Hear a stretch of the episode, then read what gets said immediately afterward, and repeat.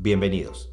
La idea de este espacio es compartir, analizar iniciativas junto a los mejores expertos de toda la región para mejorar entre todos los sistemas antilavado y compartir con todos los profesionales estas metodologías para que juntos podamos trabajarlas. Mi nombre es Ricardo Sabela y este es mi podcast, Guardianes Antilavado.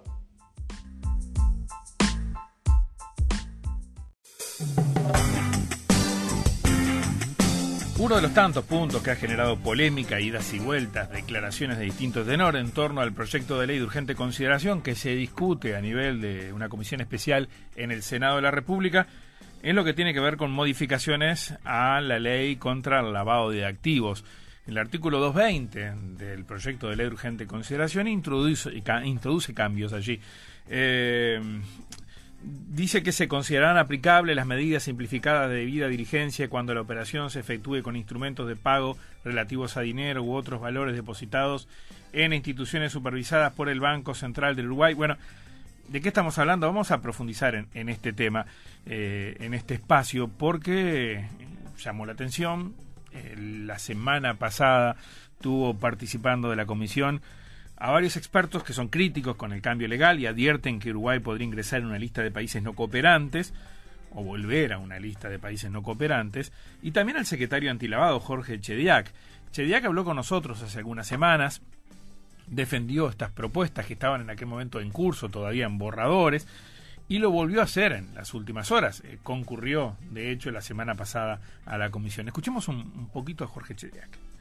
Nosotros hemos dicho que la normativa profusa que tenemos al día de hoy, normativa que ha ido evolucionando en los últimos cinco años y que se materializa en la ley integral contra el lavado activo y financiamiento del terrorismo, que tiene, si mal no recuerdo, 76 artículos, y su decreto reglamentario, que creo que tiene 103 artículos, toda esa normativa que se basa en que estos sujetos obligados,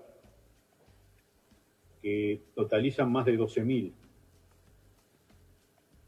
y que son quienes hacen el trabajo, bueno, que ellos hagan un análisis de perfil de riesgo de cada uno de sus clientes y además de cada una de las operaciones que con cada uno de sus clientes hagan. Y que en base a ese perfil de riesgo requieran lo que se llama la, realicen lo que se llama la debida diligencia, que requiere exigir una cantidad enorme de datos en cualquiera de sus tres versiones, simplificada, normal e intensiva, de eh, la vida del cliente, de sus operaciones profesionales y en las últimas dos modalidades de los fondos del cliente, el origen de esos fondos, la demostración del origen de esos fondos y además el beneficiario final de las operaciones. Todo ese esquema permanece.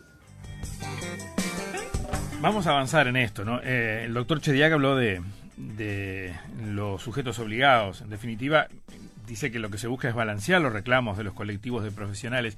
Los sujetos obligados son eh, contadores públicos, escribanos, otras personas físicas o jurídicas que actúan en calidad de independientes, que participan en la realización de determinadas operaciones o actividades para sus clientes y que en definitiva son aquellos que están obligados a reportar lo que se consideren operaciones sospechosas. Eh, dice que hay una carga importante que implican esos controles, eh, que hay que tratar de balancear eso con el cumplimiento de los estándares internacionales, definió eso como un fino equilibrio, descartó que el cambio implique quedar más expuesto al lavado de activos. Bueno, eh, los profesionales, varios del sector privado independientes que concurrieron a la comisión, eh, no piensan de la misma forma. Vamos a conversar con uno de ellos.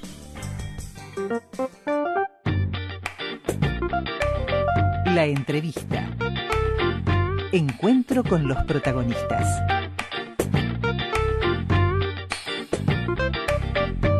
Saludamos a Ricardo Sabela, socio director de BST Global, una empresa que se dedica a estos temas, que es experto consultor, él en prevención y gestión del riesgo de lavado de dineros, también en temas vinculados con el financiamiento del terrorismo.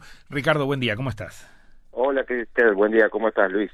¿Todo eh, bien? Muy bien, muy bien. Muchas gracias por, por, por, compartir estos minutos con nosotros para ayudarnos a entender eh, por qué desde el sector privado, tu caso y, otros colegas que han estado, por ejemplo el doctor Leonardo Costa también presentándose en comisión, entienden que a partir de estas modificaciones eh, Uruguay queda con, con, con riesgos, que de resultar aprobado en el actual texto, este artículo 220 del proyecto de ley de urgente consideración, hay consecuencias de impacto negativo para el sistema antilavado uruguayo.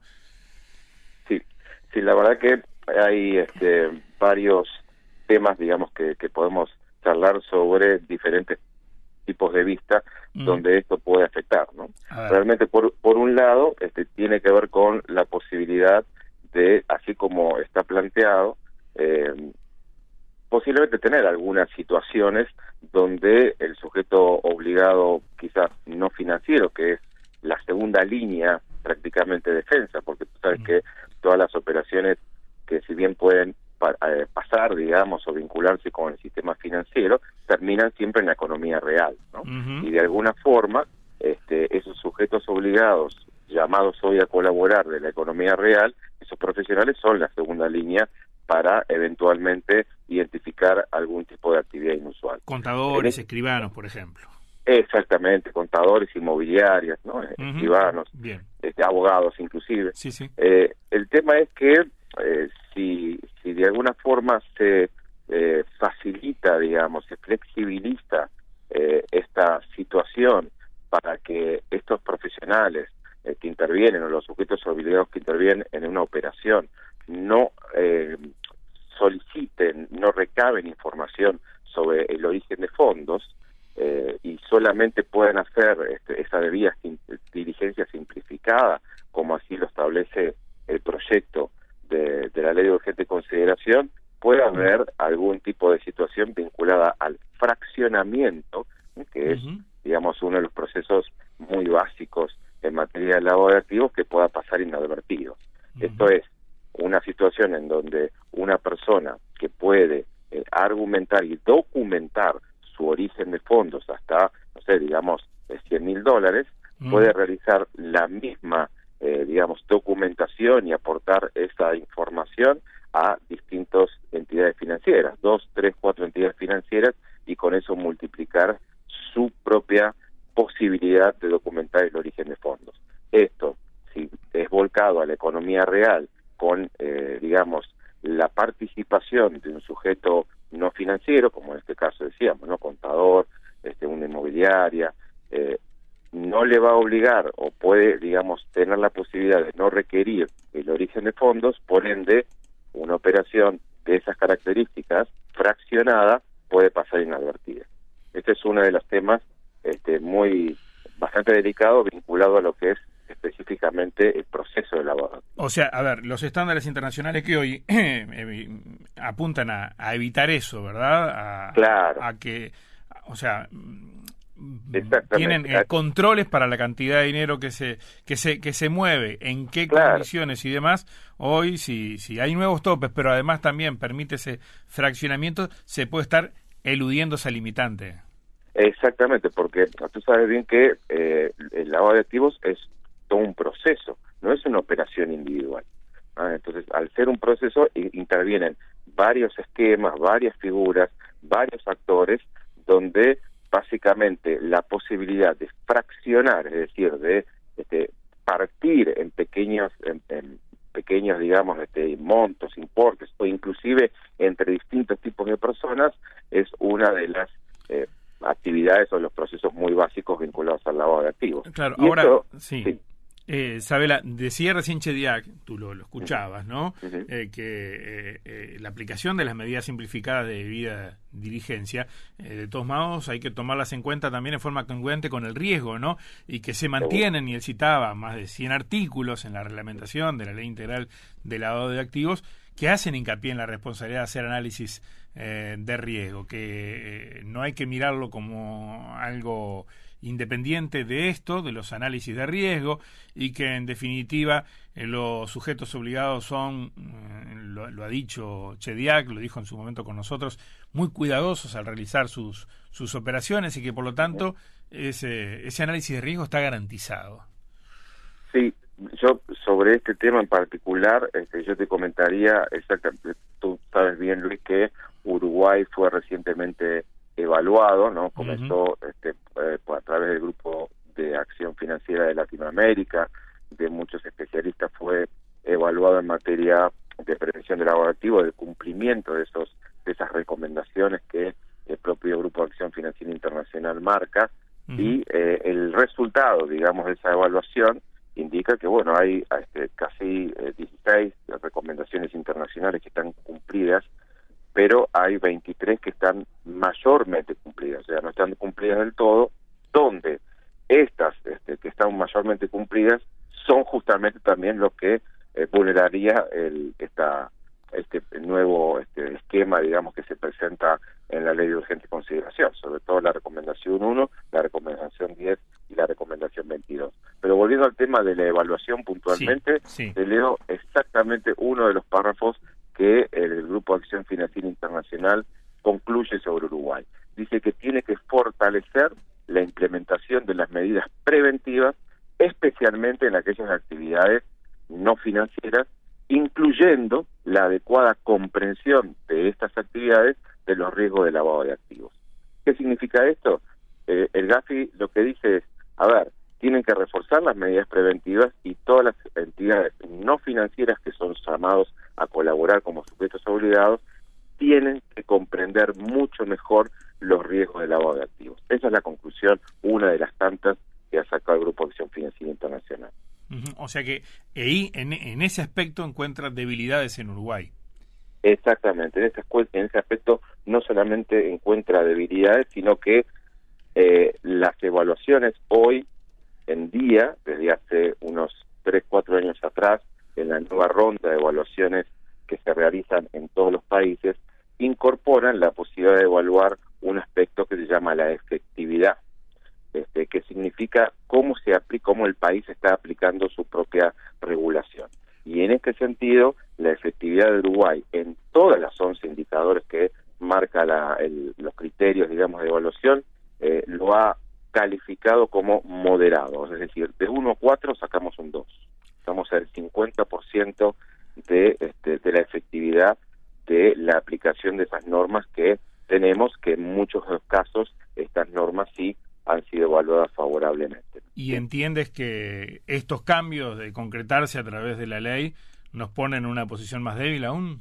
Sí, sí, nos ponen, no solamente nos ponen en una posición más débil, sino que, eh, a ver, Uruguay tuvo que trabajar mucho, no solamente en modificación de su estructura regulatoria, sino también en, pelear contra su eh, mala imagen que tenía en función de la venta de sociedades y un montón de situaciones vinculadas con grandes procesos de lavado de activos que fueron detectados aquí este, en Uruguay. Entonces, eh, la verdad que es un trabajo que implica una, un doble esfuerzo. ¿no?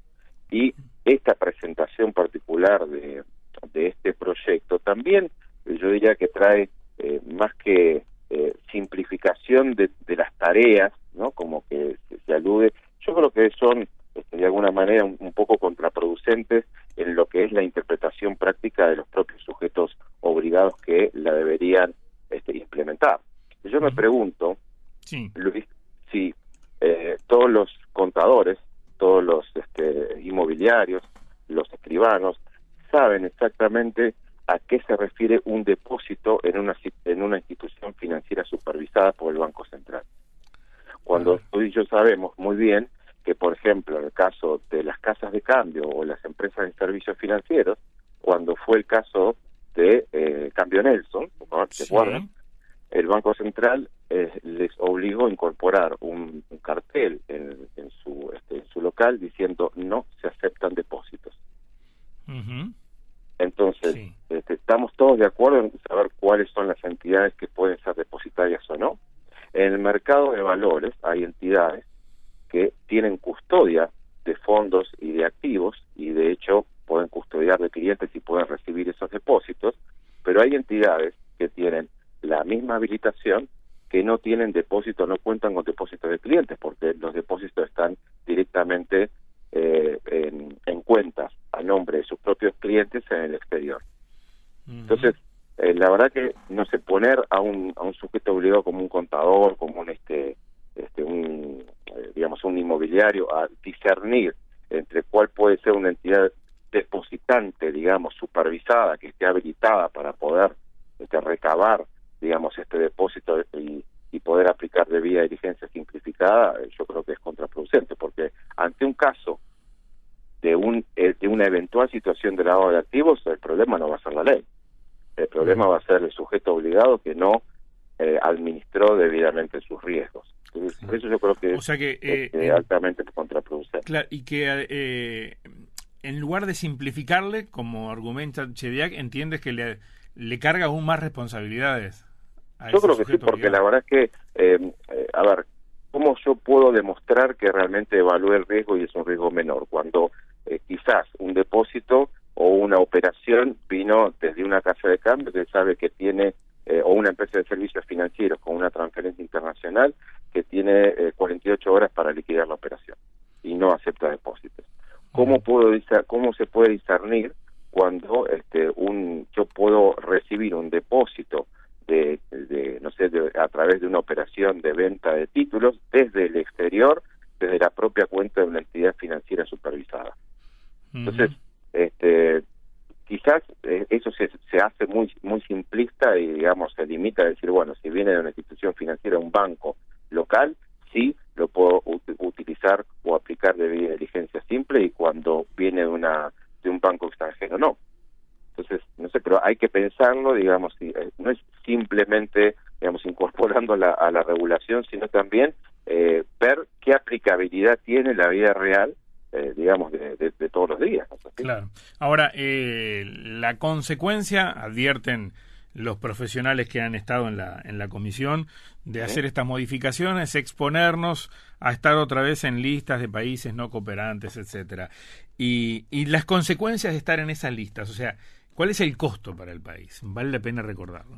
El costo es altísimo porque de alguna manera estar en una lista de país, este, antiguamente se llamaba no cooperante, ahora es una lista de declaración del Grupo de Acción Financiera Internacional donde dice que eh, los países están, a, digamos, con un seguimiento intensivo, en monitoreo o inclusive mm. que son países que no eh, prestan, digamos, su conformidad ni han implementado las recomendaciones del propio Grupo de Acción Financiera Internacional, la verdad que es, terrible porque cada uno de, tú fíjate que las propias normas en Uruguay dicen mm. que voy a tener un riesgo mayor cuando pueda venir una operación o un cliente de un país que esté dentro de la lista. O sea, mm. este, quiere decir que el resto de los países también van a mirar eso. Consecuentemente, un cliente de Uruguay va a recibir un, digamos, un nivel de riesgo mucho mayor, inclusive eso va a hacer que su operación en el exterior salga más dinero. Claro, o sea, ese nivel de riesgo mayor se manifiesta a través de costos para el inversor. Claro, a través de costos hasta inclusive la limitación de poder incorporar, digamos, empresas del Uruguay en el exterior. La propia ley este, de financiamiento del terrorismo, inclusive en Uruguay, habla sobre contramedidas cuando hay países vinculados a, en este caso, no, este financiamiento del terrorismo, le pueden prohibir la incorporación al Uruguay. Entonces, esas contramedidas, la posibilidad de, eh, de, solicitar crédito, obviamente se ve mucho más restringida si eh, la situación de Uruguay es débil o está dentro de, esas listas. Yo la verdad, Luis, no, creo que eh, sea determinante. Entonces, es que si se dice eso se incorpora eso a la ley, Uruguay ya mismo va a ser incorporado a la lista. Pero sí, sumado a otros tipos de este, restricciones, otros tipos de, de tema de, la imagen, como, como te decía antes, eh, va, va a ser considerado, digamos, como de un nivel de riesgo mucho mucho mayor. ¿no? O sea, pone, pone el país bajo análisis este el camino a una consideración de ese tipo por parte de los organismos internacionales. Exactamente, así, es. Eh, bien, Ricardo, ¿encuentras alguna otra vulnerabilidad en la, en la, en la propuesta? Más eh, este punto central, sí. Mire, sí, sobre todo el tema de, a ver, eh, yo reconozco el objetivo sí. y este, todos sabemos que el objetivo de eh, generar menos este, burocracia, digamos, en los controles y no tener que este, implementar este tipo de controles en materia de prevención que son intrusivos, porque la verdad es que a nadie le gusta decir cuánto cobra, este, ni, ni dónde sacó su dinero y demás, este, puede haber otras salidas que no necesariamente sean modificando la ley. Este, a ver, se puede simplificar, no nos olvidemos que, eh, como bien decía Chediak, toda la cantidad de papeles que uno le pide a, a una persona para realizar una operación. No nos olvidemos que el 70% de los papeles que se requieren son papeles que ya están en poder del Estado. ¿Okay? Entonces, este, mismo desde las alas del Estado se podría llegar a, con la anuencia del propio cliente, o sea, es decir, con la conformidad del propio cliente, llegar hasta inclusive a compartir información. Se puede delegar, hay, hay una posibilidad que el decreto marca de delegar la función de, vía de licencia hacia otro sujeto obligado. Entonces se puede explorar distintas alternativas para realmente hacer las cosas más simples sin la necesidad de dejar por escrito esta modificación que realmente va en contra de las recomendaciones internacionales. eh, tú, Ricardo, al igual que, otros expertos independientes, fueron recibidos eh, por, la, por la comisión. En lo particular, eh, ¿te quedó la sensación de que hay alguna posibilidad de, de desglose o de tratamiento diferencial de esto o va a seguir tal cual está? ¿Qué percepción te llevaste de esa comparecencia? Yo creo que este, ya hay eh, digamos, eh, opiniones muy, muy, muy divididas, muy partidas en esto y, yo pienso, este, por lo menos con los comentarios que hemos recibido y todo, este, que ya hay un grupo de, de, senadores y todo que ya están dispuestos a esto, no considerarlo eh, aprobado, digamos, o no, no, no, no votarlo. Eh, como, bueno, obviamente hay también defensores de esta posición que, insisto, y, creo que lo dijo también este Chedia, que tú lo mencionaste bien, forma parte yo creo que también de una eh, digamos de una este, presión de ciertos colectivos de no tener que enfrentarse o limitar un poco más su, su responsabilidad. Pero la verdad es que yo creo que no se dan cuenta que con esta exactamente con esta por lo que te comentaba este, anteriormente con, con esta redacción yo creo que están comprometiendo mucho más su responsabilidad bien Ricardo Sabela, experto, consultor en prevención y gestión del riesgo de lavado de dinero, eh, muchas gracias por, por ayudarnos a comprender un poco más esto. Muchas gracias a ti, Luis. Saludos a todos. Hasta pronto, Ricardo. Gracias. Bienvenidos. La idea de este espacio es compartir, analizar iniciativas junto a los mejores expertos de toda la región para mejorar entre todos los sistemas antilavado y compartir con todos los profesionales estas metodologías para que juntos podamos trabajarlas. Mi nombre es Ricardo Sabela y este es mi podcast, Guardianes Antilavado.